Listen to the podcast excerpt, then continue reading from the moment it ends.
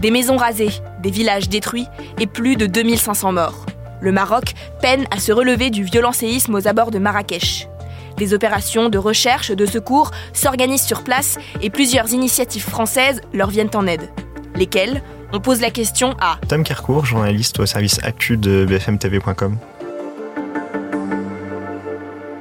Les dons viennent de personnes, de particuliers, et vont vers des associations comme euh, le Secours Populaire, qui a déjà récolté 800 000 euros sur son site. Il y a la Croix-Rouge également, mais qui n'a pas fourni de chiffres. Ou la Fondation de France, qui possède un fonds pour les urgences et qui a déjà débloqué 250 000 euros mais on peut aussi citer des collectivités comme euh, la région PACA, l'Occitanie et la Corse qui, elles, euh, ont débloqué un million d'euros, puisque ce sont des régions méditerranéennes, elles ont une proximité euh, à la fois culturelle et politique avec le Maroc, donc elles ont décidé de, de, prendre ces fonds.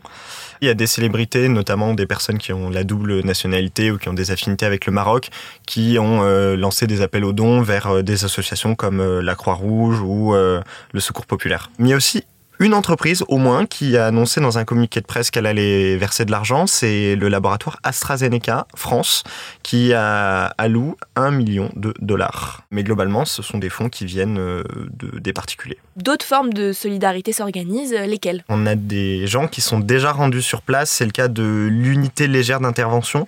Euh, c'est des Français, ils sont cinq, ils sont partis là-bas avec des, des chiens qui sont spécialisés dans la recherche de personnes disparues, notamment sous les décombres.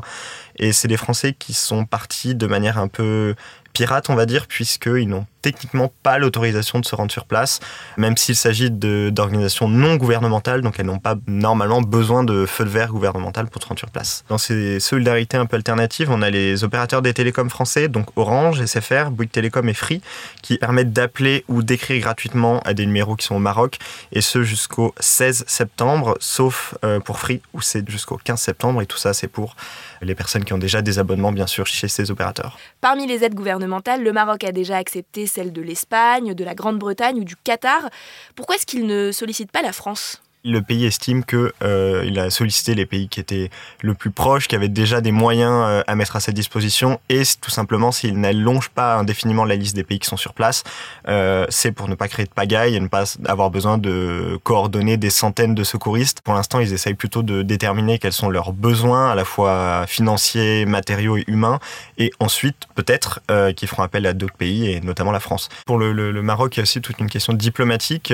Quand on voit les personnes qui ont été appelées euh, pour venir euh, se rendre sur place et aider. Donc il y a des pays qui sont effectivement très proches géographiquement, donc on peut penser à l'Espagne, mais on peut aussi voir que le Royaume-Uni, qui est plus éloigné que la France, a été convié avant euh, les forces françaises. pourtant, la France, elle, aujourd'hui, elle est prête. Hein. elle, elle, dit qu'elle peut envoyer des personnes, des secouristes pour aider. Officiellement, c'est simplement une question de logistique. Officieusement, on peut se poser la question de pourquoi est-ce qu'on n'a pas été sollicité? Est-ce qu'il y aurait des, des, tensions entre Paris et la couronne, entre Paris et le gouvernement. Donc ça, c'est des choses euh, pour lesquelles on n'a pas de réponse. Mais on peut déjà dire que la France, même si elle n'a pas reçu de, feu vert pour envoyer des personnes sur place, a déjà annoncé qu'elle euh, financerait à hauteur de 5 millions d'euros des associations qui sont, elles, présentes sur place. Merci d'avoir écouté la question info. Tous les jours, une nouvelle question et de nouvelles réponses. Vous pouvez retrouver ce podcast sur bfmtv.com et sur toutes les plateformes d'écoute. À bientôt!